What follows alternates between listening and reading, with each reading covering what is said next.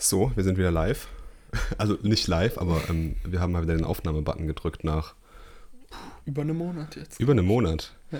Wir hatten aber gute Ausreden. Ja. Du hattest gute Ausreden, ich hatte keine. Ja gut, äh, alleine einen Podcast zu zweit machen äh, wäre auch mal interessant. Ja, alleine, zwei, zwei zu zweit allein.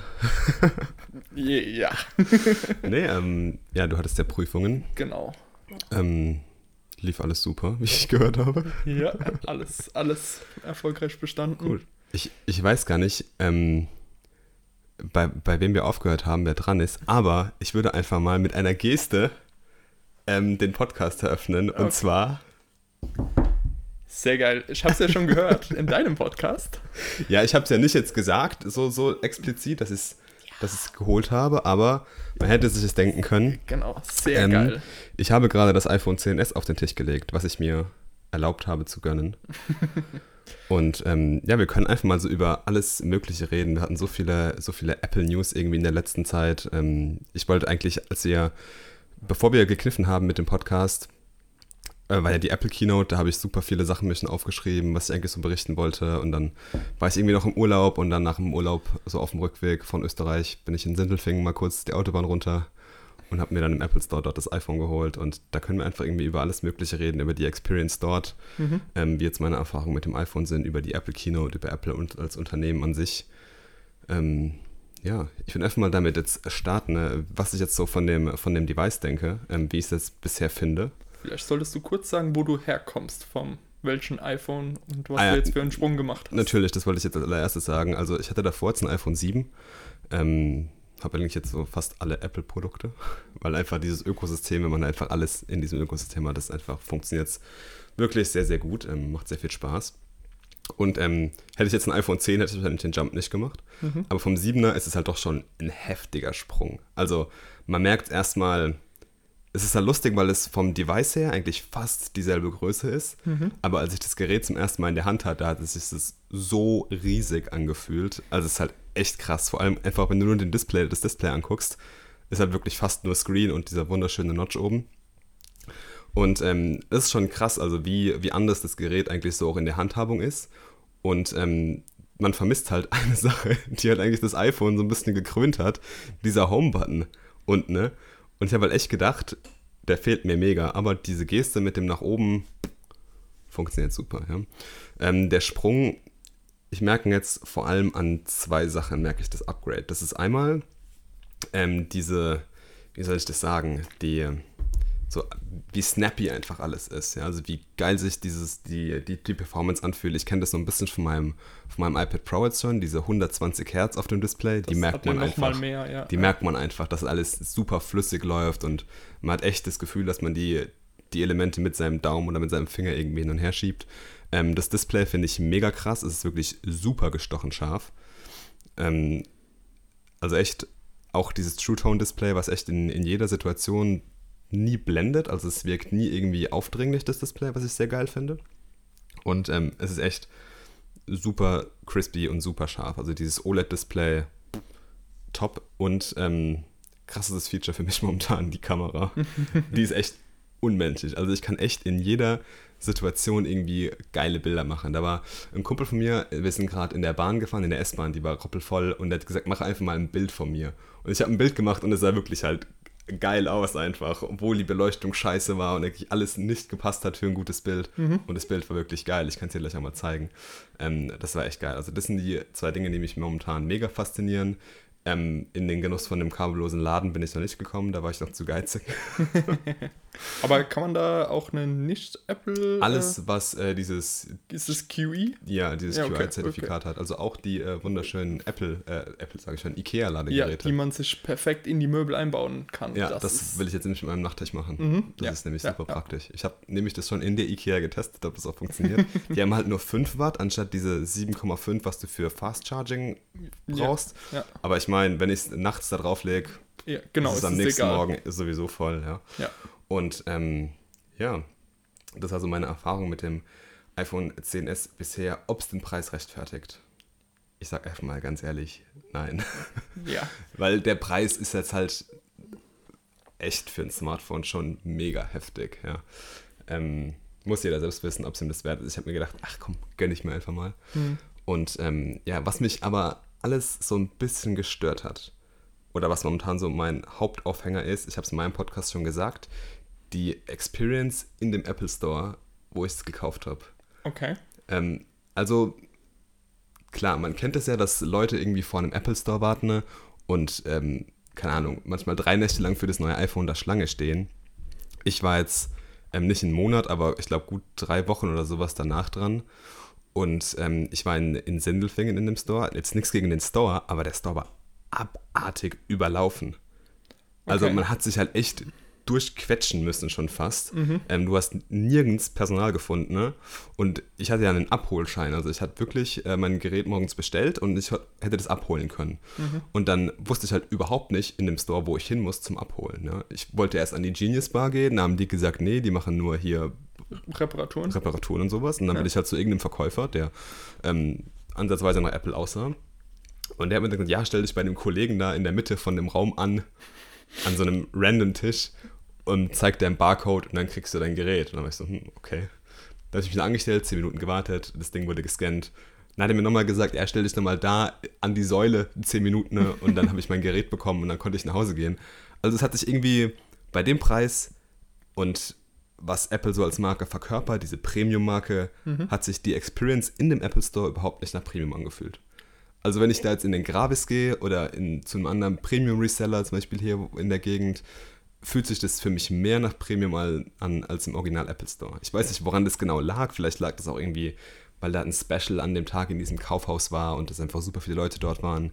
Vielleicht lag das irgendwie auch an der räumlichen Struktur, weil ich kenne es zum Beispiel aus anderen Apple Stores in Amsterdam, dass die über zwei Ebenen verteilt sind und das dann auch ein bisschen besser trennen, dass zum Beispiel oben nur die Experience Area ist, wo du halt wirklich Geräte ausprobieren kannst, das sind Workshops und alles und unten ist wirklich nur kaufen und bezahlen und abholen. Ja?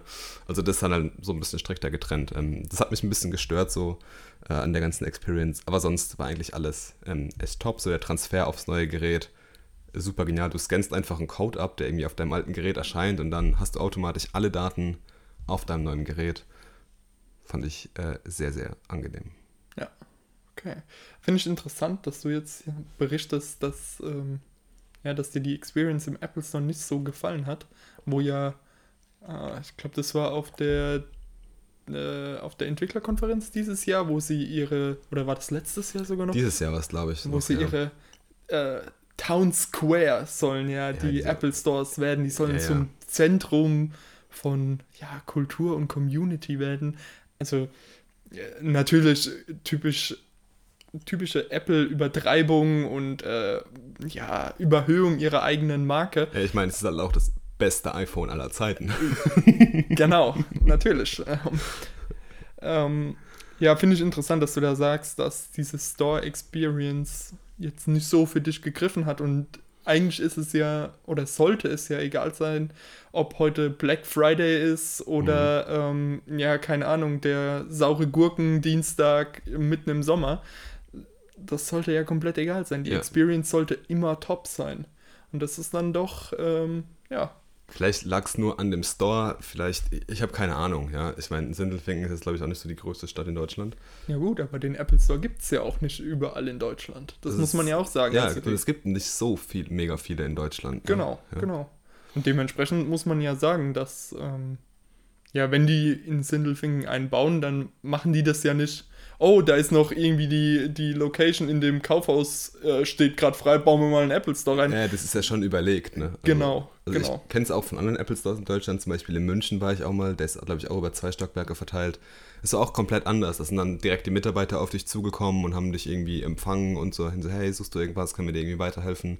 So hat es in dem Store gar nicht. Ich will mich aber auch gar nicht so lange an dem Store aufhalten. Ich meine, ich habe das Device jetzt am Ende so oder so gekauft, ja. Ja. Und äh, also es, ich finde es auf jeden Fall äh, super krass. Ähm, ich bin aber so, ich war noch nie so vorsichtig mit einem, mit Smartphone, ohne Scheiße. Ich behüte das echt wie mein, wie mein Augapfel. Mhm. Es ist so krass wie, also man kennt ja so diese, diese Videos, dass man irgendwie das iPhone gefühlt nur schief anguckt und es zerbricht. Ja, Und klar, vorne Glas, hinten Glas und ähm, ja, deswegen habe ich mir gleich noch eine Hülle dazu geholt. Mhm. Und ähm, ja, das, das beschütze ich jetzt wie, wie ein Baby. Ich muss jetzt natürlich, es gibt zwei Gates, wie es schon gehört, ja, mittlerweile immer gibt zu den iPhones. Und das ist ja dieses Mal vor allem das, ich nenne es jetzt mal Selfie-Gate, ich weiß nicht, ob es Beau- Beauty-Gate Beautygate heißt Beautygate, ja. okay. Ja, Beautygate. ähm, dass eben das iPhone bei den Frontkameras einen unheimlich starken, ich will es jetzt Snapchat-artigen, ja, äh, Schönheitsfilter über die Haut legt und den man auch scheinbar nicht abstellen kann. das stimmt. Und ähm, ja, ist es was, was dich stört? Äh, Also ich bin, man muss dazu sagen, ich bin kein Fotografie-Enthusiast. Ich bin jetzt auch kein, kein ähm, Selfie-Fetischist. ja, das kommt vielleicht bei uns auch noch dazu, dass wir nicht viele Selfies Aber machen. ich habe mal, ich hab mal eins gemacht in diesem Porträtmodus, wo angeblich dieser Beautygate drauf ist. Mhm. Ich kann es dir einfach mal zeigen. Ich mache kurz mal den Bildschirm noch ein bisschen heller, dass man es besser sieht. Und dann kannst du ja mir einfach mal so die Meinung dazu sagen. Ich habe sie sogar schon ein bisschen rangezoomt.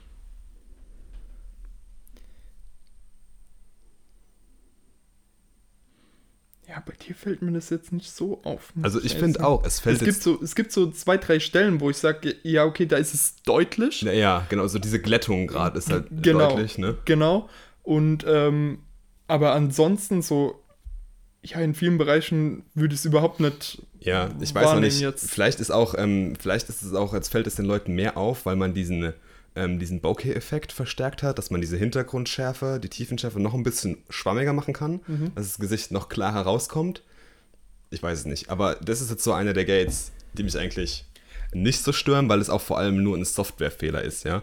Wenn jetzt wirklich äh, die Leute sagen, hey, Apple stellt das ab und Apple ist so gütig und geht darauf natürlich ein, dann könnte man das ja irgendwie immer noch ändern, dass man irgendwie Face-Moving an- oder ausmacht oder Ja, sowas. Ja. das ist das, was mich eher an der Sache stört, dass man es nicht einfach ausmachen kann. Dass es Ja. vielleicht bei Default an ist, weil es die meisten Leute gut finden, Ja. ist so okay.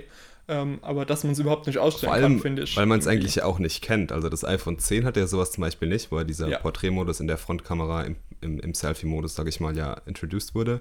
Ähm, das hat es ja gar nicht, ja. Und da, wenn man da jetzt mal die Bilder vergleicht, wenn du jetzt eine Selfie in diesem Porträtmodus im iPhone 10 machst und im iPhone 10s, sieht es schon anders aus. Mhm, also ich habe es auf vielen Bildern online gesehen. Ähm, da sieht es schon unterschiedlich aus, ja. Ja. Aber ist jetzt so eine der Sachen, die mich nicht so krass stören. Ich finde, da gab es in der Vergangenheit krassere Gates. Ich Ja. finde den zweiten wahrscheinlich bloß interessanter. Diesen Charging Gate meinst Ja, du genau, wahrscheinlich, ja? genau, ich habe es selbst bei mir getestet, ich bin nicht davon betroffen. immer gut. Ähm, ja, natürlich wäre auch ein bisschen blöd gewesen. Es ist halt irgendwie immer so. Ich glaube, das iPhone ist einfach so ein Gerät, was so krass gescaled ist. Also ich weiß nicht, wie viele. Ja, die verkaufen halt hunderte Millionen von Und wenn du halt Dingen. nur einen klitzekleinen Fehler in 0,1 oder 0,001 Prozent hast, ja. Ja. Ich habe da das Video von MKBHD gesehen. Ja. Ähm, dann hast du halt trotzdem irgendwie 20.000 oder 2.000 Devices, die davon betroffen sind. Ja. Und das halt natürlich gerade bei einer Marke wie Apple, die halt sagt, die halt so eine krasse Markenstärke haben, ist es halt super ärgerlich. Ne? Und vor allen Dingen auch bei einem Gerät, was 1000 plus Euro kostet. Also, ja. Sollte halt äh, nicht passieren. Ja. Ich bin halt immer auf die Stellungsnahme dazu dann gespannt. Die aber meistens, wenn sie kommt, dann ist er eigentlich immer mehr so ein Schlag ins Gesicht. Also, Ja. was auch in dem MKBHD-Video drin war. So, ja, ihr benutzt eure Geräte falsch. Das ist halt so, sowas kann man doch nicht als, Ja. als Antwort auf sowas bringen. Also, Ja, aber es, ich weiß gar nicht, ob es jetzt nur ein Softwarefehler ist oder ob es halt wirklich ein, ein Hardwarefehler bei dem, bei dem Gerät ist. Wäre auch mal interessant. aber ich meine doch, dass das, also in dem Unbox Therapy-Video, Mhm. als- wo der das so populär oder breit der Öffentlichkeit zugänglich gemacht hat, das Problem, hat er es, glaube ich, an iPhone 10s getestet, die auch schon das iOS 12 Ja. drauf hatten. Und bei denen ist es überhaupt nicht aufgetreten. Na, natürlich, er hat nur, ich glaube, jeweils fünf Geräte oder so gehabt. Äh, irgendwo ist dann auch das Limit, was man an iPhones testen kann. ähm, aber also der hatte es, glaube ich, bei keinem seiner iPhones, iPhone 10s. Also sieht es aktuell eher nach einem Hardware. Ja, ich bin mal aus. gespannt, wie es da, es da weitergehen wird. Ja. Aber von meiner Experience jetzt her kann ich sagen, ähm, iPhone 10s bekommt für mich zwei Daumen hoch. Ich bin super gespannt auf das iPhone 10R, also auf das, was jetzt noch als nächstes rauskommen wird. Also dieses, ich sag mal, die Plus, die Mega-Variante. Nee, das ist das iPhone 10s Max. Oh, okay, okay, okay. Das äh, 10R oder XR oder keine Ahnung, für was das R auch steht. Viele haben gemeint, ripping the, the money out of pockets. ähm, Nee, auf jeden Fall, das ist ja quasi noch ein Ticken größer als das 10er oder das, beziehungsweise das 10S, hat halt kein OLED-Display, sondern ein LED-Display. LCD wahrscheinlich. LCD, genau, Ja. LED. LED wäre auch geil. LCD-Display. Ähm, und hat halt ein bisschen breitere Bezels, weil du halt das LCD-Display nicht biegen kannst. Ah, okay, das ist das 750 Euro Device. Glaub, fängt, glaube ich, bei 850 Ah, oder 850, 750, okay. ich weiß nicht mehr genau Okay. den Ja, Preis, ja. genau. Das Budget-iPhone, in Anführungszeichen. Ja, Ähm, genau, da bin ich mal super gespannt, was es irgendwie auch in fünf Farben, glaube ich, gibt. ja Äh, genau. was genau. nur eine Kamera hat, aber auch Face ID und diesen Porträtmodus und allem drum und dran. Also du hast halt quasi nur eine Kamera, aber hast halt irgendwie trotzdem alle Features irgendwie, die das iPhone 10 hat. Mhm. Deswegen werden wahrscheinlich viele Leute auf das iPhone 10R warten und sich darauf stürzen. Bin ich mal echt gespannt drauf. Ähm, ich habe jemanden in meinem Freundschaftskreis, der sich das auch wahrscheinlich vorbestellt, vorbestellen wird, als, Okay. als Upgrade vom iPhone 6. Ähm, Mhm. Da werde ich es dann bestimmt mal in die Hände bekommen und kann das auch mal testen. ne? Da gab es nämlich auch ein lustiges Video im Internet, auch von Unbox Therapy, wo ich mir gedacht habe, Alter, krass, Apple, da habt ihr echt einen Bock geschossen, glaube ich. Und zwar ähm, hat es ja nicht dasselbe Display. Und die PPI von dem iPhone 10R sind verglichen worden und sind einfach dieselbe Zahl wie das iPhone 4 von 2000, wann kam es raus? 2010, 2011? Ja, so irgendwas 2010 kam es, glaube ich, irgendwann raus, Ja. das iPhone 4 oder so. Also ist halt schon krass. Und acht Jahre altes Device und das iPhone 10R haben einfach dieselbe PPI. Ja. Ich glaube, wenn du es so vor dir hast, wirst du es nicht merken. Also wenn du es normal nutzt, ich glaube, wenn du es halt, wenn du halt das Gerät irgendwie vor die Schnauze hältst direkt, dann wirst du halt schon die Pixel wahrscheinlich sehen. Und was ich da halt, was mich da halt massiv stört, ist halt, dass Apple also nicht darauf angewiesen ist. Es ist ja nicht so, dass die das Display so, sag ich mal, mit der PPI machen müssen. Ja, ja. Also die können ja auf jeden Fall mehr reinpacken, aber machen es halt nicht. Ja.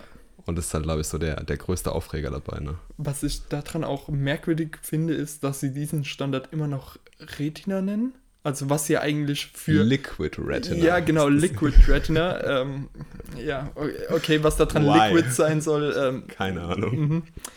Früher waren eure Displays auch LCDs, also von dem her, ja. Und halt auch dieser Kompromiss in der Qualität von diesem Bildschirm, wofür man Apple halt einfach, selbst mit dem 5C, haben sie keinen schlechteren Bildschirm eingebaut. Sondern sie haben einfach nochmal einen Refresh von dem alten 5er nochmal aufgelegt. Und aus. mit ein bisschen besserer Hardware, aber nicht explizit das Handy ja in meinen Augen schlechter gemacht, als es Ja. wirklich sein muss, weil wenn man so ein Budget-Phone rausbringt und ich sag mal, was kostet dieses äh, XS, das kostet, geht bei 1050 los? 1050. Also 200 Euro Unterschied. Ich sitze, wenn wir um diese Preise reden, 200 Euro sind natürlich eine Menge Geld, Ja. aber wenn wir schon bei 850 sind, 850 ist halt auch kein Budget mehr, finde ich. Genau, Ja. und dann, dann einen 200 Euro Unterschied und dafür kriege ich einen viel schlechteren Bildschirm, einfach von wie er aussieht.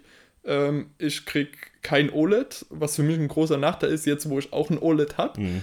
Ähm, und ich kriege nur eine Kamera. Das ist irgendwie so, warum gebt ihr dann den Leuten, wenn ihr schon ein Budget-Phone macht, warum gebt ihr den Leuten dann nicht das, was sie gerne hätten? Und es wäre nochmal eins im Stil vom 5er. Es gibt viele Leute, die ich kenne, die haben immer noch ihr 5S, weil sie diesen Formfaktor lieben. Ja, viele haben noch das iPhone SE zum Beispiel. Oder das SE. Gerade auch genau. Leute, die super kleine Hände haben. Ja, genau. Ähm, weil einfach der Formfaktor super genial war. Da habe ich mich auch gefragt, vor allem das 10R oder 10, 10, 10R, ist jetzt aber 10R, ähm, hat einfach auch nur eine Größe und die ist größer als das iPhone 10S. ja, Also, es ist irgendwie so ein Zwischending zwischen dem 10, 10S und dem 10S Max. Ja. Und ich finde halt von der Größe her, von, vom Formfaktor in der Hand, ist das, ist das 10S jetzt gerade noch so das, was ich aushalten könnte, wahrscheinlich. ja. mhm. Vor allem, weil ich jetzt auch unter Usability-Aspekten finde, es schwer, wenn ich das Phone in der Hand habe, ganz unten hinzukommen. Mhm. Gerade jetzt zum Beispiel das Entsperren. Ich muss es irgendwie immer so in die Hand nehmen, als würde es mir halber rausfallen.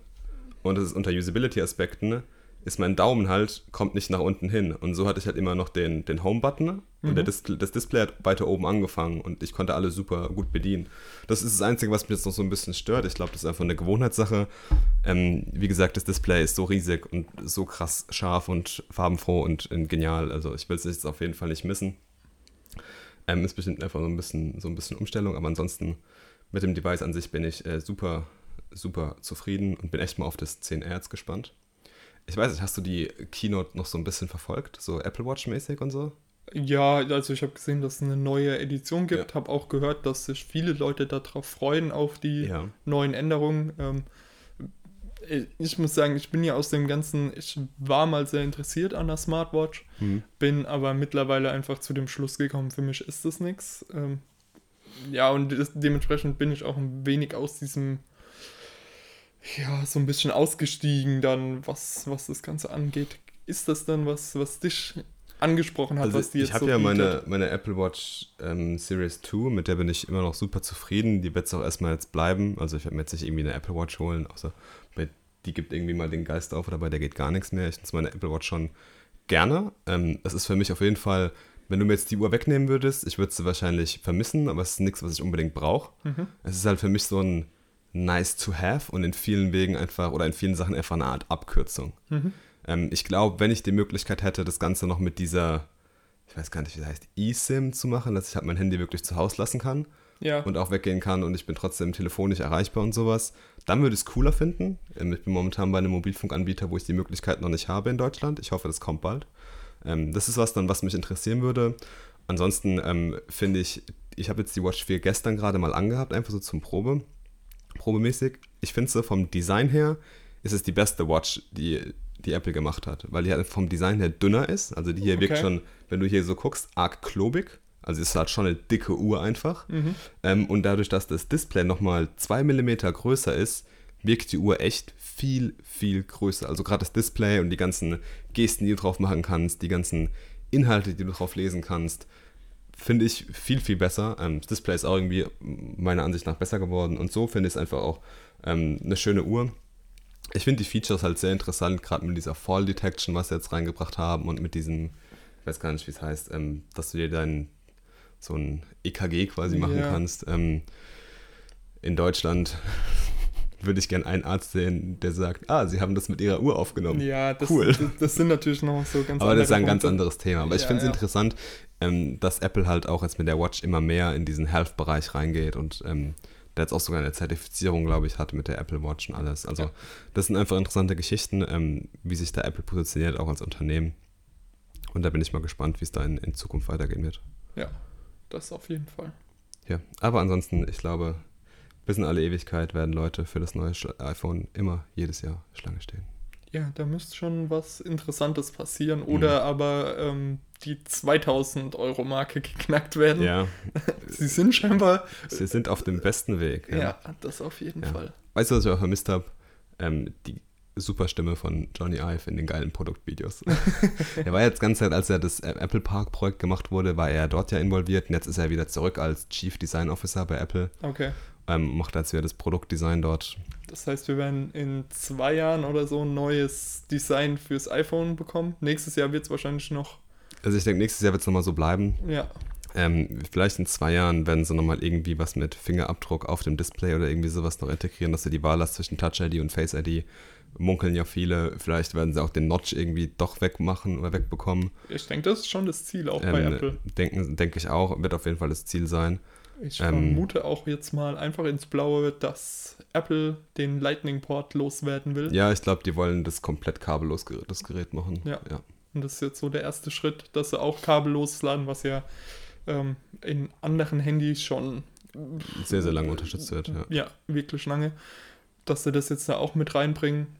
Ja, ja. und auch, äh, ich glaube, von der EU haben sie schon angedroht bekommen, dass wenn sie nicht endlich mal einen vernünftigen Kabelstandard übernehmen, dass sie dann auch Strafe zahlen müssen, Ach, weil das natürlich ist ein proprietärer Standard, für den man ja extra eine Lizenz kaufen muss, dass man dieses Kabel überhaupt herstellen kann und da hat die EU was dagegen. Mhm. Und ähm, deshalb würde Apple dann irgendwann dazu gezwungen werden, ähm, ich sag mal USB-C auch bei ihrem Handy anzubieten. Ach, das, das wäre ein Skandal. Ja, das Problem daran ist ja, dass der Port größer ist als der Lightning-Port. Dann würde Shit. das iPhone ja um Gottes Willen ein paar Millimeter dicker werden. Das geht ja gar nicht. Mhm. Und äh, ich denke, da werden sie einfach aufs kabellose laden. Und, und dadurch, dass sie ja QI schon unterstützen als Ladestandard. Das ist ja ein cleverer Move, ne? Ja, und auch ähm, eigentlich ein bisschen merkwürdig, dass sie nicht ihren eigenen exklusiven Ladestandard entwickelt haben. Die Apple Watch kann zum Beispiel, glaube ich, nicht auf QI-Geräten aufgeladen werden. Ja, da sieht man es mal. Ist auch blöd, ey. Ja, aber äh, so kann man nochmal, ja, was weiß ich, 40 Euro für den Ladeport. Ja, most äh, best-selling Item hier. Ja, Dongle Live. Dongle und äh, Ladekabel anscheinend im Ja. Apple Store. Ja. Ja, das ist ja auch, äh, finde ich ein bisschen dreist, dass sie bei einem 1050 Euro Gerät nicht den schnellen. Den Quick Charger, Ja. ja, finde ich auch ein bisschen frech. Also, das ist, ich habe zwar super viele zu Hause rumliegen, aber das geht ums Prinzip, ja. ja, genau. ich finde auch, Genau. bei einem Gerät für über 1000 Euro hätte man auch die AirPods reinlegen können, anstatt die normalen Kopfhörer. Ja, Bin ich einfach der Meinung. Habe hab ich auch manchmal sogar vorher schon ein bisschen erwartet, dass wenn ich mir jetzt das iPhone 10s hole, das Premium-Phone, das beste iPhone aller Zeiten, ja. dass da irgendwie auch was Äquivalentes dabei ist. Ne? Ja. Aber Und warum denn kaufst du es ja auch so? Ich habe es mir davor schon so gekauft, ja. ja und ich habe mir das Handy ja auch so gekauft, ja. Ja. Vielleicht wollte ich mich auch überraschen lassen, was drin ist. Ja. Ja, ähm, dann gehe ich mal zu einem Elefanten, der bei mir hier unten im Kellerraum steht, über. Und das ist das Thema Lego. Ich habe es gerade gesehen. Ja, da steht das riesige Harry Potter Hogwarts Lego Schloss mit 6020 Einzelteilen. Das zweitgrößte Lego-Set, das je für den Konsumentenbereich vertrieben wurde. Wow.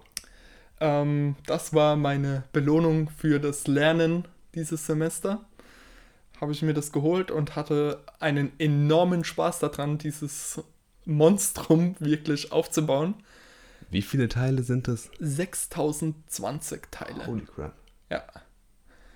Ähm, und dann nochmal, äh, ich glaube, irgendwie so 40 Minifiguren, die, also die sind wirklich so einzel. Die stehen nur so auf einem Knüppel von Lego. Ja, ich sehe es gerade da unten in der Halle, ja. Genau, die auch nochmal mit dazukommen würden. Krass.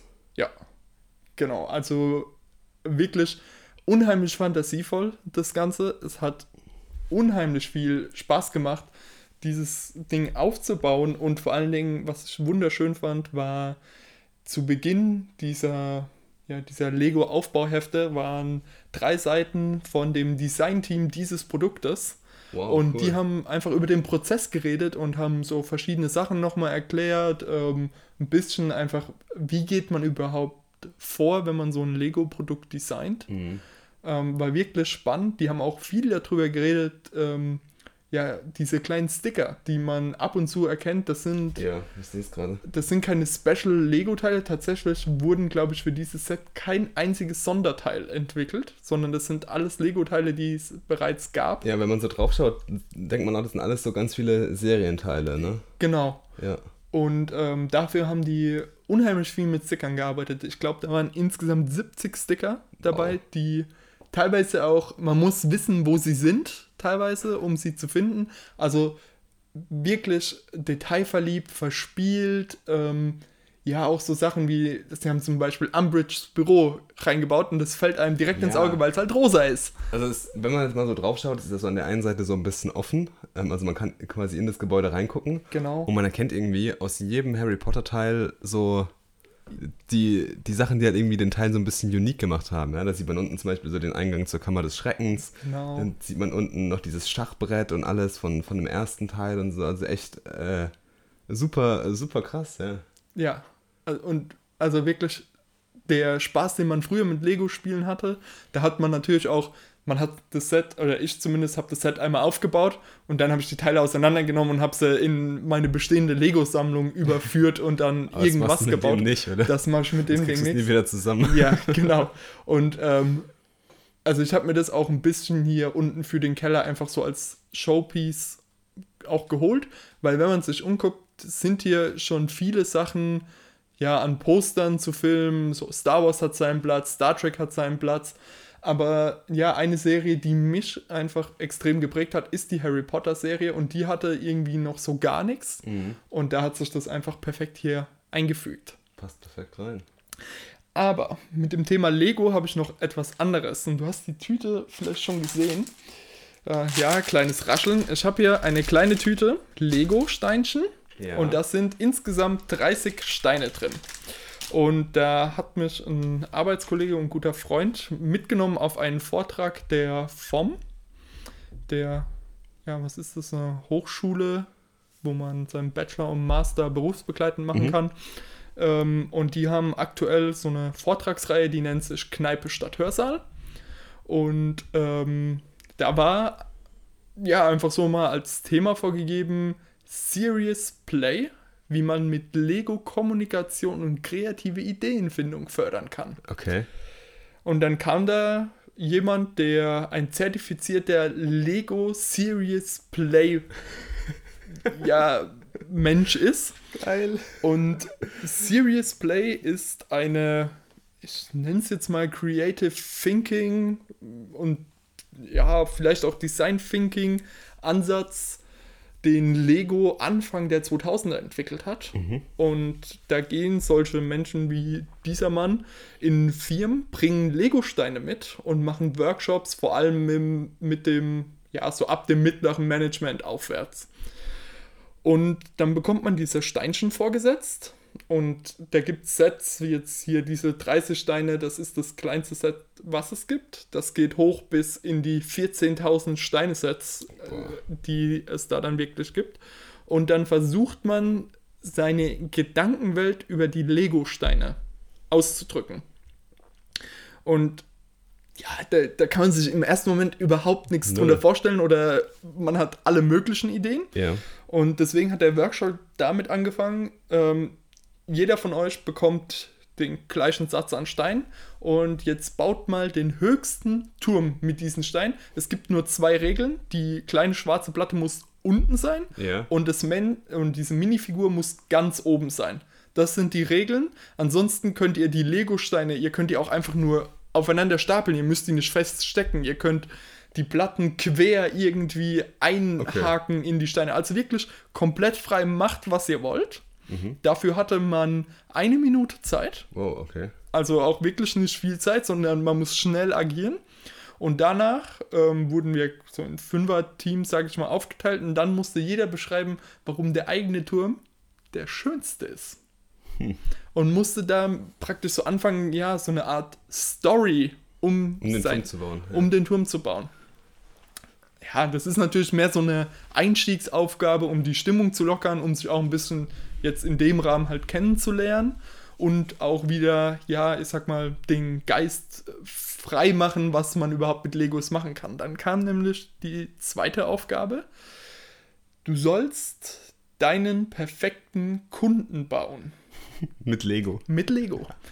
Und jetzt ist natürlich das Interessante, da sagt der eine oder andere, ja, okay, ich kann meiner Minifigur vielleicht äh, schwarze Haare anziehen oder lange Haare anziehen.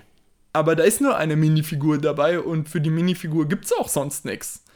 Das heißt, du musst es abstrakt denken. Du musstest irgendwie deine Steine, du konntest über die Farben argumentieren, über die Länge der Steine und hast dir so deinen perfekten Kunden zusammengebaut. Dafür gab es 90 Sekunden Zeit, dann wieder zurück in die Teams und man musste dann erklären, was man sich dabei gedacht hat. Warum habe ich diesen Stein dafür gewählt? Und da fängt man dann schon an zu merken, wie die Lego-Steine einem helfen, Probleme zu visualisieren.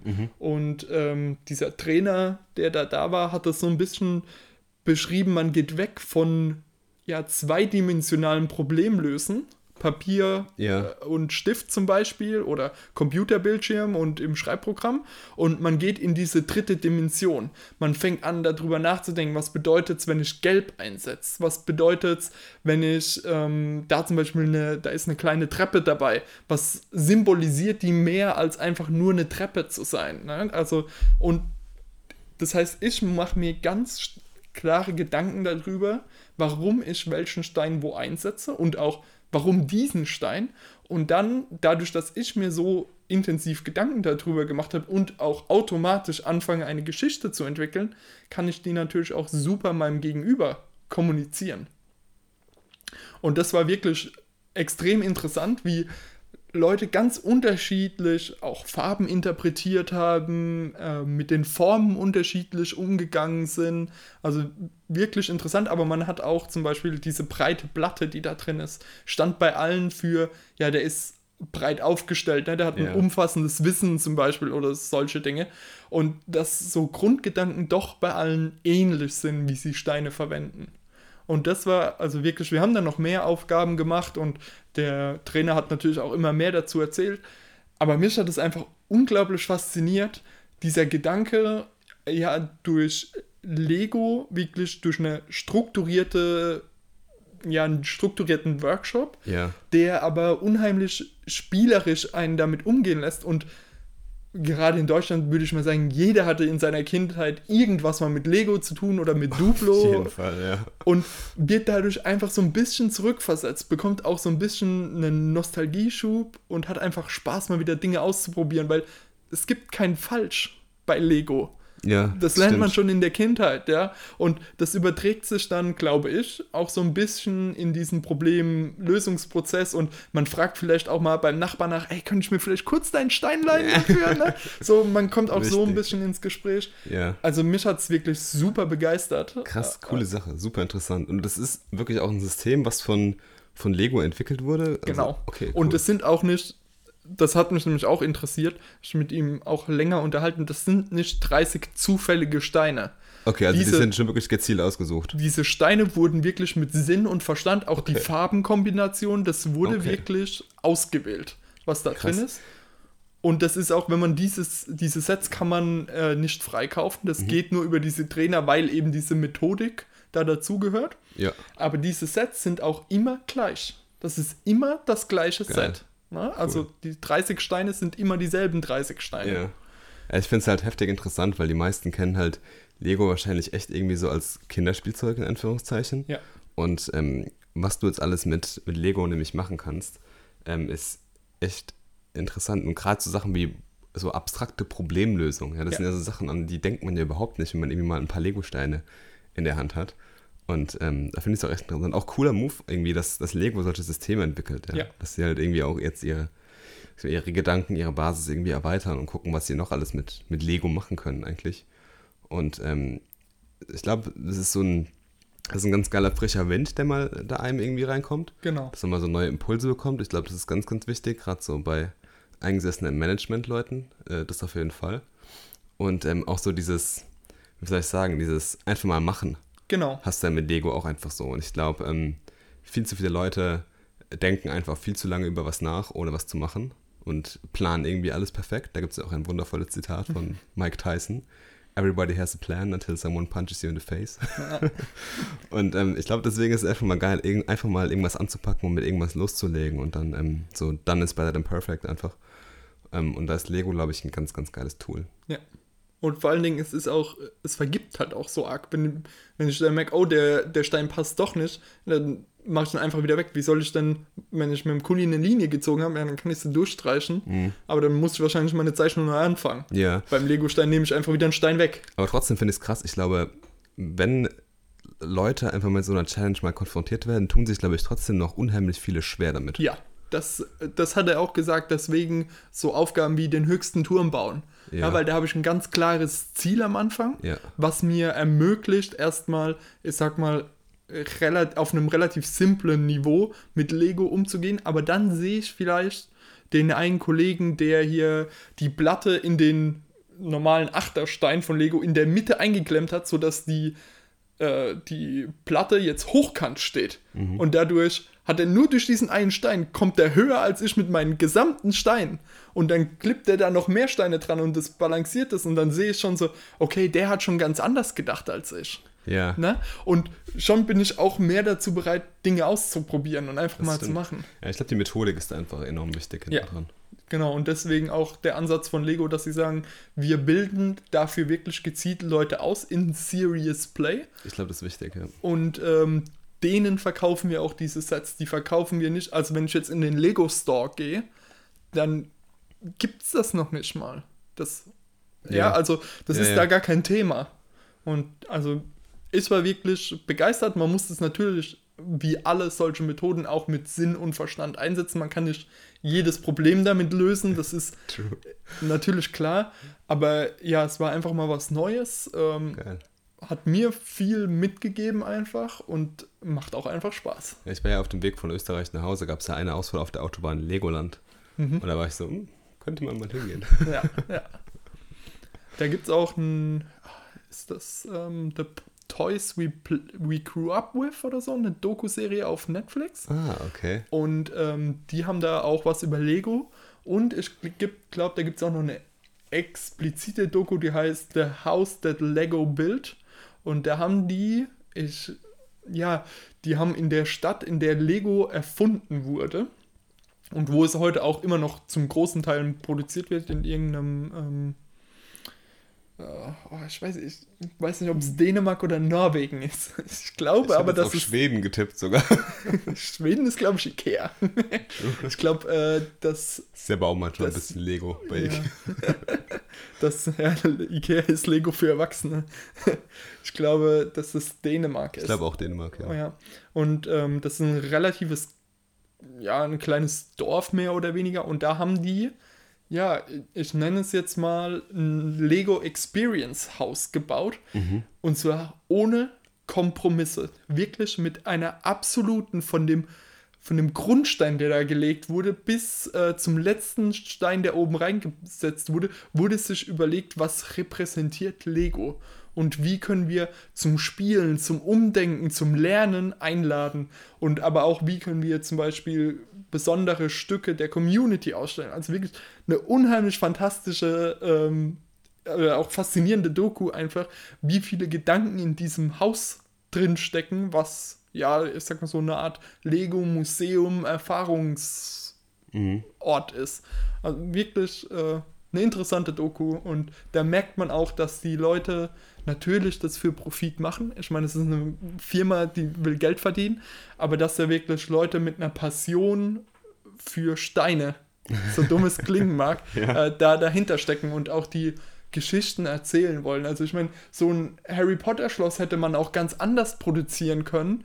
Ähm, ich hätte es mir wahrscheinlich trotzdem gekauft und nicht mit diesen verspielten Stickern oder auch, das sind Teile dabei, die aus 40, 50 Steinen zusammengesetzt sind. Alles so Einzelsteine, die am Ende ähm, eine Figur ergeben, die man auch aus einem Stein hätte machen können. Ja. Aber die haben es halt, ja, du kannst sie ganz langsam zusammensetzen. Du, ja, du hast eine ganz andere Wertschätzung dann dafür, dass da halt, das sind 40 Steine dahinter und nicht eine Platte mhm. fertig. Ja, das, ja. Eine sehr schöne User Experience. Ja, auf jeden Fall. Und ja, spielt mehr Lego, kann ich dazu nur sagen.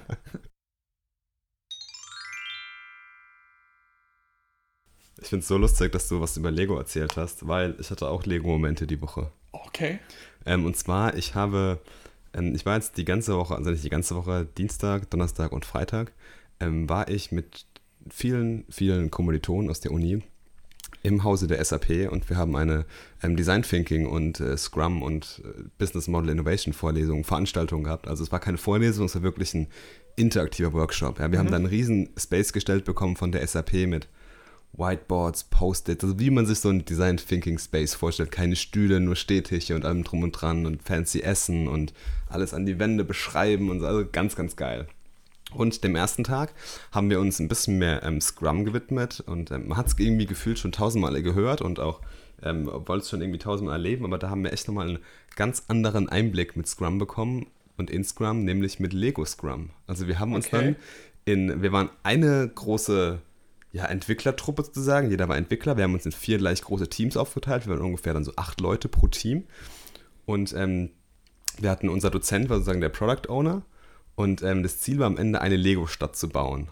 Und dann haben wir am Anfang halt so eine Runde Planning-Poker gespielt, haben die verschiedenen Sachen abgeschätzt.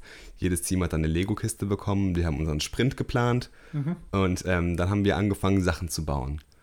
Und ähm, da hatten wir dann zum Beispiel in unserer Gruppe hatten als erstes, wir mussten eine Brücke bauen und einen Kindergarten hatten wir und glaube ich noch ein Hochhaus. Genau, im, Sprint, im ersten Sprint. Ähm, also acht Leute, Brücke, Hochhaus und Kindergarten mhm. aus Lego. Und ähm, wir haben erstmal losgebaut und dann haben wir zum Beispiel gemerkt, okay, wir haben das Timing voll versaut, weil wir hatten nur sieben Minuten Zeit für den Sprint. Ähm, dann sind wir direkt in die Review gegangen, haben also unsere Ergebnisse präsentiert. Dann sind wir in das, ah, wie heißt es denn? Ähm, Retro Perspective gegangen, also in die, hat mal geschaut, was lief gut, was lief nicht gut, dann wieder ins Planning und dann wieder alles von vorne und so mhm. weiter. Und für jedes hatten wir so zwischen fünf bis sieben Minuten für jeden Abschnitt. Und dann nach dem ersten Sprint zum Beispiel haben wir zum Beispiel äh, nicht die Brücke delivern konnten. Wir konnten nicht die Brücke hinstellen. Wir konnten äh, nicht den Kindergarten hinstellen und wir haben sogar noch verkacktes Hochhaus hinzustellen. Also wir haben nichts geliefert eigentlich quasi, Ja, ja. weil wir zum Beispiel keinen hatten, der auf die Uhr ganze Zeit geschaut hat. Mhm. Und äh, wir mussten dann alles wirklich bei Schlussstrich, ähm, mussten wir das, Hände weg. genau, Hände Ja. weg und wir mussten es aber auch so Grillen Hensler-mäßig wirklich in der Mitte des Raumes auf dem Tisch, wo die große Karte stand, wir hatten so ein Papier als Karte, äh, mussten wir das hingestellt haben. Und dann war halt so, okay, warum habt ihr nichts hingestellt? Was war gut, was war nicht gut? Okay, wir müssen irgendwie einen abstellen, der auf die Uhr schaut, ja. Haben wir dann gemacht. Dann im nächsten Sprint haben wir gesagt, okay, wir nehmen nichts Neues dazu, wir wollen jetzt unsere Sachen fertig bauen. Dann hatten wir den Kindergarten fertig, wir hatten ähm, dann noch das Hochhaus fertig und bei der Brücke waren wir, okay, wir brauchen irgendwie noch einen Fluss. Und dann wussten wir nicht, was wir mit dem Fluss machen sollten. Und dann haben wir gemerkt, einfach ist es auch mal gar nicht schlecht, den Product Owner einfach mal zu fragen, ähm, wäre es okay, wenn wir den Fluss zum Beispiel auf das Papier einzeichnen? Und er hat gesagt, ja klar, es ist okay. Dann haben wir den Fluss eingezeichnet, die Brücke gebaut und dann zack. Dann kam aber die Review und der Product Owner war dann halt, hm, okay, ähm, der Kindergärtner, der ist einfarbig, den wollte ich eigentlich bunt haben. Und ähm, die Brücke, die ist okay, aber da sollten eigentlich zwei Leute gleichzeitig drauf laufen können, nicht nur einer. Und so. Und dann haben wir so Stück für Stück diesen Scrum-Prozess gelernt, dass man immer wieder nachfragen muss, dieses Iterative und alles. Und ähm, das hat echt Spaß gemacht und hat einem nochmal diese ganze Scrum-Erfahrung echt nahe gebracht.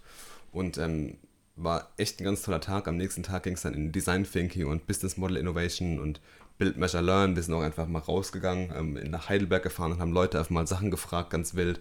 Und ähm, das hat echt super viel Spaß gemacht. Ähm, es war in meiner ganzen Uni-Zeit bisher, glaube ich, jetzt die beste Vorlesung, die ich hatte.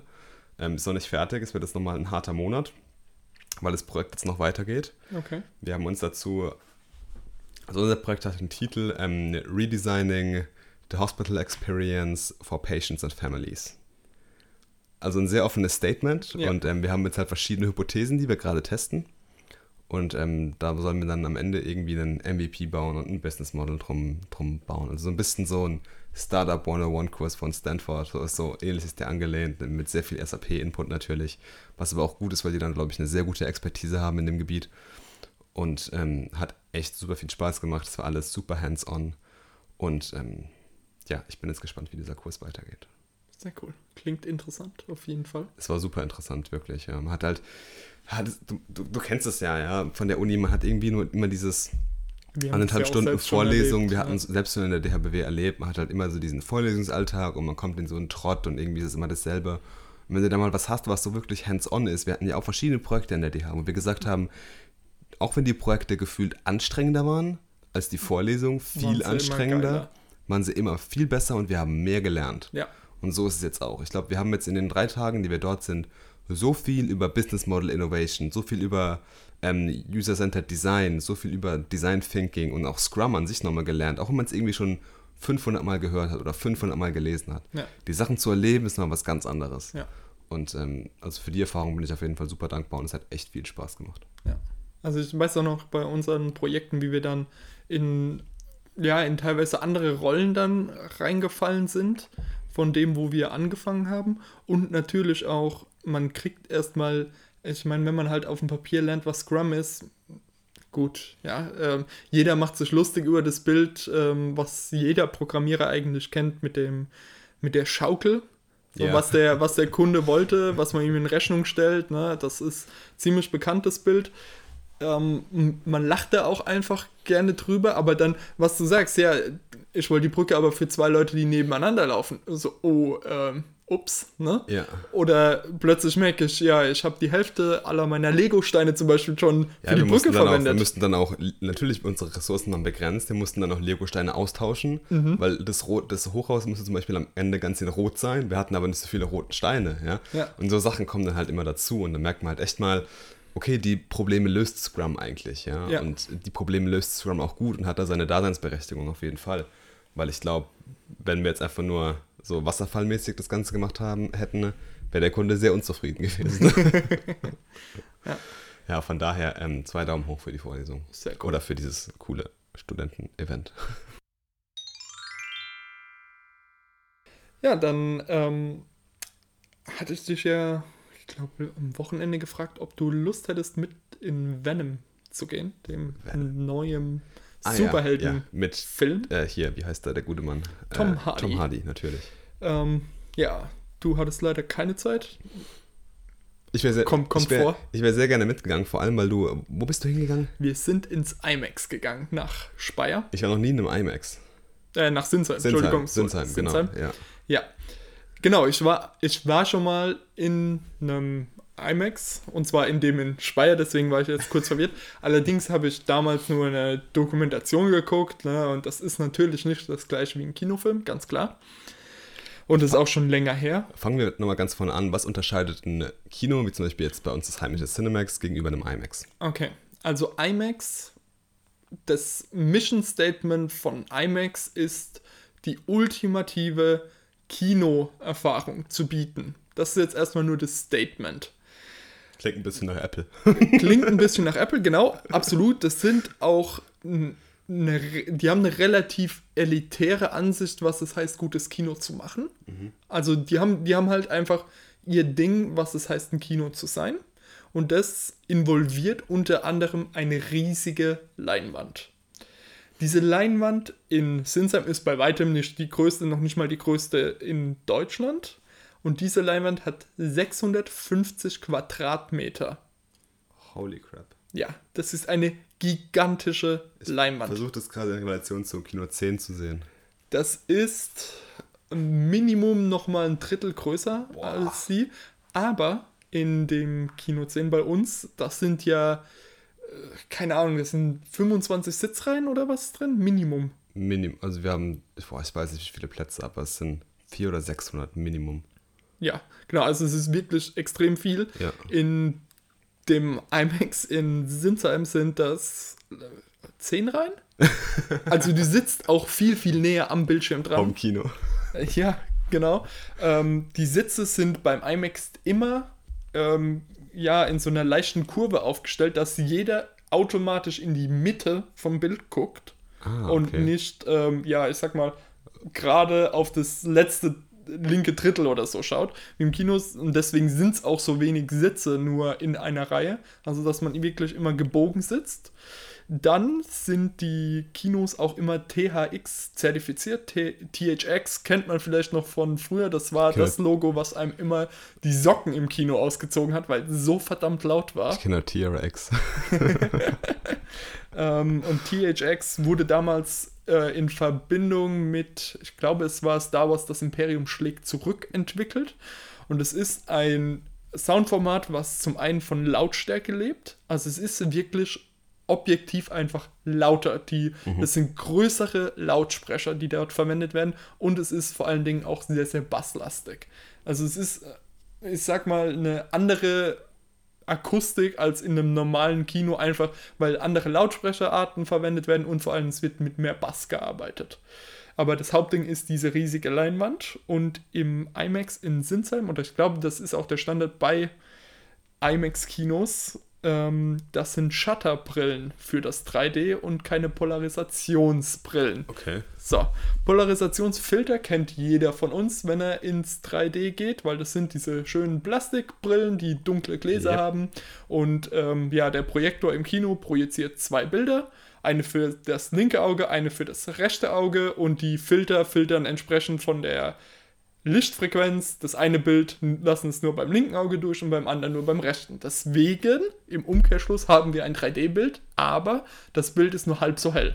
Und das ist einer meiner größten Kritikpunkte am 3D, ist, dass der Film immer viel, viel dunkler ist. Okay. Die Filme wirken ja, Ja. nicht so, die Farben, Ja. die poppen nicht so sehr. Das stimmt voll und ganz, ja. Tja, jetzt kommt die Shutterbrille. Das ist eine aktive Brille, die mit einem Sender synchronisiert werden muss und die natürlich auch eine Batterie und ein Funkmodul enthält.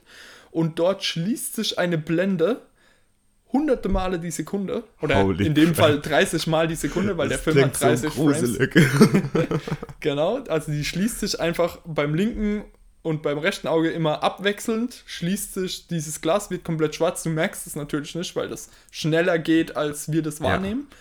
Und ähm, dadurch kann der Film in der normalen Helligkeit projiziert werden, weil er ja immer nur ein Bild, eins fürs linke, eins fürs rechte Auge projiziert. Und ich weiß nicht, ob es, es war nicht nur mein Eindruck, aber das 3D kam auch viel intensiver raus aus dem Bildschirm. Kurze Frage zur Brille. Wie sieht es aus für Brillenträger? ich hatte noch nie eine so angenehme äh, Überbrille auf. Also diese anderen Brille Brillen, auf der Brille. Au, Brille auf der Brille. Diese anderen Brillen nerven mich total. Ja, ich finde es grauenhaft. Deswegen, ich gehe auch ganz, ganz ungern in 3D-Filme. Absolut. Wenn ich es vermeiden kann, Ja. dann vermeide ich es wirklich auch mit Leidenschaft. Ich würde sogar mehr zahlen, dass ich nicht 3D gucken kann. ähm, aber das ist nochmal ein anderes Das Thema. habt ihr nicht gehört, Cinemax. Aber da überhaupt kein Thema. Ich habe die Brille aufgesetzt und war so, ja, absolut anständig. Ich habe eine ziemlich breite Brille. Mhm. Das heißt, ähm, das war überhaupt kein Thema. Ich habe die Brille nach zwei, drei Minuten vergessen gehabt, Cool. dass ich die überhaupt auf den Augen hatte. Und wie gesagt, die Farben waren wunderbar klar, das Bild war hell. Ähm, deswegen, der Film Venom ist. Kommen wir zum Film, ja. Ja, ist in, in seiner Story langweilig, äh, in den Effekten nichts herausstechendes. Tom Hardy spielt ganz gut, äh, das kann man sagen. Äh, der, der Film ist ein ja, absolute Ich Durchschnittsware. habe mich so auf den Film gefreut, ich wollte unbedingt rein.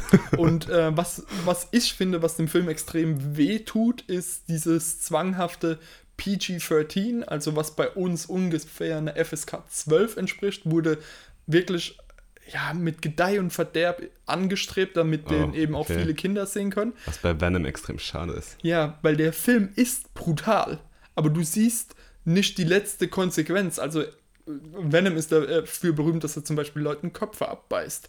Und das passiert natürlich auch im Film, aber da spritzt halt kein Blut. Und dann bin ich jemand so, der dann so ist so, äh?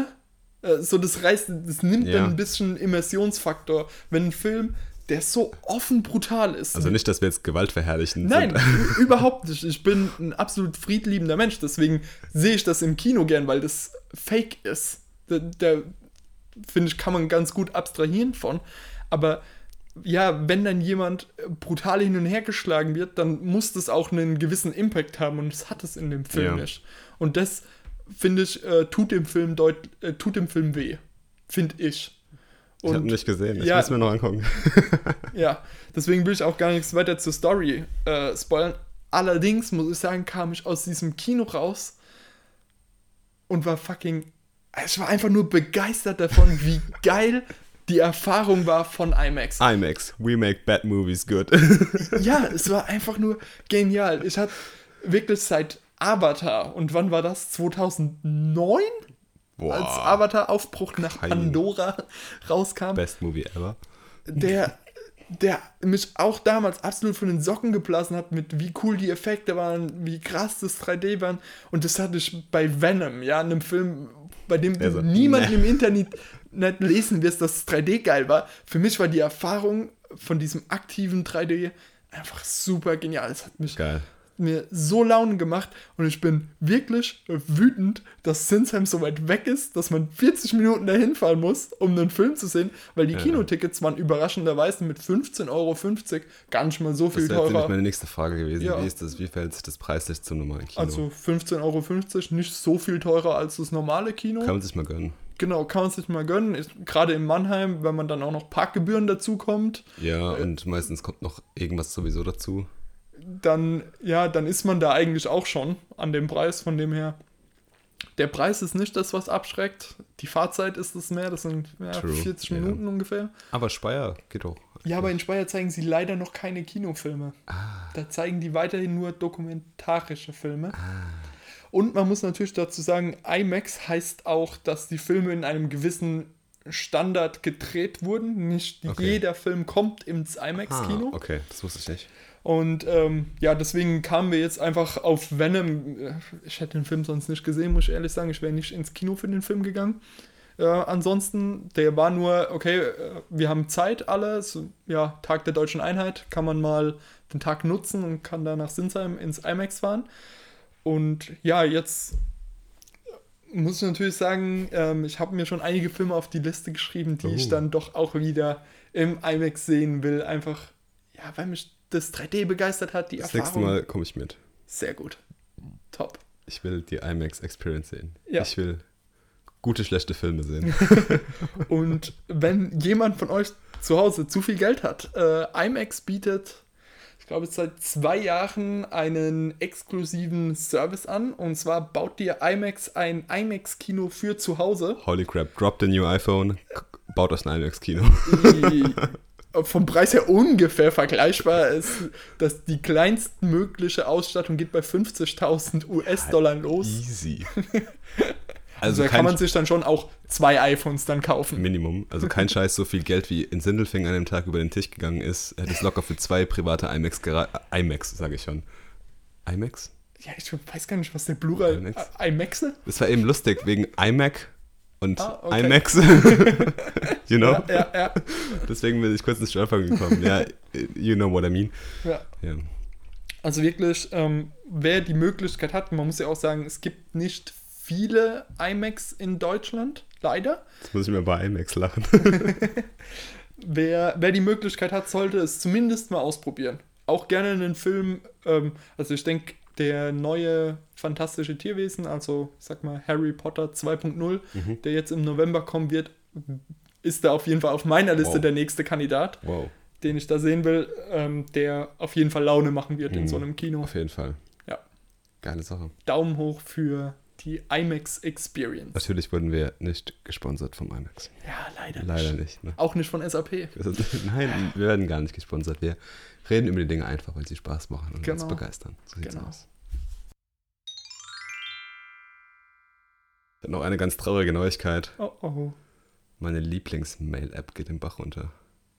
Inbox bei Google Ach, ja, stellt ja. 2019 den Support ein, beziehungsweise wird nicht mehr verfügbar sein. Ja, Ähm, ich benutze jetzt die App schon seit Jahren wirklich. Ähm, wir sind beide große Fans. sehr, sehr große Fans. Also ich glaube, ich weiß nicht, wer es mir, du hast es mir, glaube ich, sogar gezeigt vielleicht. Ich glaube, damals war sie noch in der Beta-Phase, Ja. in der Open Beta. Ja. Ähm, ich habe mir, ich hatte davor ein iCloud, also ein ganz normales Apple-Mail-Konto und ich bin nur wegen der Inbox-App zu Gmail gewechselt. und das muss schon was heißen, ja. Und ich fand ähm, das Ding so, so genial einfach. Ähm, und es hat so viel Spaß gemacht, diese App zu benutzen und macht es mir immer noch. Ich bin jetzt gerade so ein bisschen auf der Suche nach einer neuen App, aber ähm, ich genieße es erstmal noch voll, voll Inbox und was diese App für mich einfach so gut gemacht hat, sie hat einfach Ordnung Ja. ohne Effort in meine Inbox, in meine Mailbox einfach reingebracht, weil sie einfach diese Mails so schlau automatisch kategorisiert hat nach Käufe, nach Foreneinträgen, nach Benachrichtigungen, nach Social Media, nach ähm, wichtigen Mails, die wirklich von richtigen Personen sind und ähm, genial, ja. Ich, ich habe Ja. jetzt so ein bisschen mitbekommen, dass Inbox immer jahrelang so ein kleiner Inkubator für Gmail war Genau. und Gmail wurde jetzt ja auch umfassend neu, neu designt. Und ähm, es fließen jetzt sehr viele Features in Gmail rein, aber es ist halt nicht mehr so das, dasselbe Inbox-Erlebnis, ja. Das werde ich ein bisschen vermissen. Ich werde jetzt vielleicht mal versuchen, Gmail weiter zu benutzen. Vielleicht schaue ich mir was ganz anderes an. Ähm, mal gucken. Vielleicht baue ich einfach Inbox nach. Ich muss sagen, was mir an Inbox auch so unheimlich gefallen hat, war gerade wenn man es im Browser aufgerufen hat, war es auch so unheimlich clean. Der ganze Ja. Look davon war absolut sauber und das finde ich ist bei Gmail überhaupt nicht gegeben. Überhaupt selbst, nicht. Selbst das Neue sieht für mich chaotisch aus. Und das Hammer-Feature auch, was für mich neben der Sortierung waren diese Reminder, die man sich da drüber setzen konnte. ja, du konntest halt, es, Inbox war halt nicht nur wirklich für E-Mails, du konntest auch Links in Inbox speichern, Genau. du konntest Erinnerungen in Inbox speichern. Das Ja. war wirklich irgendwie so der, der Safe-Button für deinen Webbrowser. Ja, Ne? genau. Und auch diese Filter, die hatten einige vordefinierte, wie Purchases, wie Foren, aber du konntest auch ganz schnell einen neuen anlegen und hast drei, vier E-Mails markiert dementsprechend und schwuppdiwupps das erkannt, ja. wurde das richtig sortiert. Also das war echt cool. Ich fand auch so dieser, dieser ganze Prozess, dass man so dieses, sag ich mal, ähm, wieder so einen clean State in seine Inbox reinbekommt, mit dieser Sonnenuntergangsanimation, Ja. dass du jetzt frei hast für heute, weil du alle deine E-Mails abgearbeitet hast. Ähm, es hat so ein kleines Gamification-Element reingebracht. Super, super tolle App. Und ähm, ich hoffe, dass da ganz, ganz viele Features in, in Gmail übernommen werden. Und am besten die, die komplette von mir aus können sie Inbox einfach weiterlaufen lassen. Ich habe nichts dagegen. Ähm, und deswegen, ich war da ein bisschen nicht geschockt und nicht traurig, aber ich war so ein bisschen eh. Ja. Ähm, als er dann 2019, jetzt am 1. Januar 2019 wird dann der Support eingestellt. Oder beziehungsweise die App wird vom Markt genommen oder so, ist keine Ahnung. Ich sehe schon kommen, dass dann auf der Google Developer Konferenz die neue Inbox-Version, damit sie, ich glaube nämlich, dass sie das Problem hatten, weil auch in letzter Zeit nicht mehr viele neue Features in die Inbox wirklich kamen, Ja. dass Leute das wirklich als fertiges Produkt angesehen haben und nicht mehr als eben diese ja, Testversion, wo sie einfach mal Dinge ja, ausprobieren war so ein können. Inkubator für Gmail eigentlich. Genau, Immer, ne? und ob sie da vielleicht was Neues Ja. aufsetzen. Was benutzt du für eine Mail-App gerade? ähm, ja, Inbox und ähm, ich habe noch eine neue E-Mail-Adresse mir angelegt für ah. verschiedene Zwecke bei Proton Mail Stimmt. wieder. Also, beziehungsweise hatte da schon immer eine E-Mail-Adresse und habe die jetzt wieder reaktiviert. Und ja, Proton Mail bringt viel weniger Komfort-Features mit als Inbox, ist aber auch ganz, ganz anders gedacht. Die können gar nicht so filtern und sortieren wie Inbox, weil die halt die Mail-Inhalte nicht durchlesen. Das muss man halt dazu sagen. das macht Gmail halt. Google liest jede deiner E-Mails mit. Ja, und das macht Proton halt nicht. Proton Mail ist ein, ja, ein Schweizer E-Mail-Unternehmen, für das ich auch bezahle. Also ich bezahle für diese E-Mail-Adresse, für gewisse Features in dem Account. Der ist dafür, wird der behandelt wie ein Schweizer Bankkonto. Mhm. Also das ist wirklich meiner, da hat keiner Zugriff drauf. Das Ding ist verschlüsselt, ich kann darüber verschlüsselte E-Mails verschicken, auch so, dass mein Gegenüber nur die aufmachen kann. Ich kann ganz, ganz viele Features, die einfach, ich sag mal, wenn man ja ein bisschen sich über Security Gedanken macht, ähm, mit normalen Mailadressen einfach nicht gegeben ist. Zum Beispiel bin ich jemand, ich habe darüber mein mein, meine Verbindung mit der Bank habe ich über diese Proton-E-Mail-Adresse laufen und nicht über meine Gmail-Adresse. Makes aber, sense. Aber wenn ich jetzt, keine Ahnung, äh, auf Facebook oder so, dann ist mir das kackegal, ob Google das mitliest. Ja? Das yeah. Ist okay. Ja? Das ist mir dann nicht wichtig. Aber so Banksachen und sowas, das finde ich geht ja Google nichts an. Auch wenn sie es wahrscheinlich auf andere Wege natürlich trotzdem rausbekommen, aber ja, es ist einfach auch eine Gefühlssache, muss ja, ich sagen. Hm, ja. Interesting. Ja, ich habe mir mal verschiedene Apps gezogen und werde da mal ein bisschen rumtesten. Auf jeden Fall, Google war so eine tolle App. Mhm. Äh, oder Google Inbox so eine tolle App. Da werde ich auf jeden Fall eine meiner wunderschönen Design Explorations machen. Ähm, ich weiß nicht, ob du es gelesen hast. Ich habe jetzt in meinem Podcast ja. und auf meinem Blog äh, Design Explorations gestartet. Das heißt, ich werde digitale Produkte im Detail oder auch mal nur ganz kleine Features, die mich begeistern, so ein bisschen designmäßig auseinandernehmen. Hab jetzt vor ein paar Wochen den Anfang mit Quartz gemacht, einer News-App, die aussieht wie ein Chatfenster. Und ähm, genau, vielleicht werde ich es so für Inbox machen, einfach weil es so eine fantastisch und gut gelungene App ist. So RIP Inbox. Rip so ein Inbox. kleiner Abgesang. Ja. ja. Rip Inbox.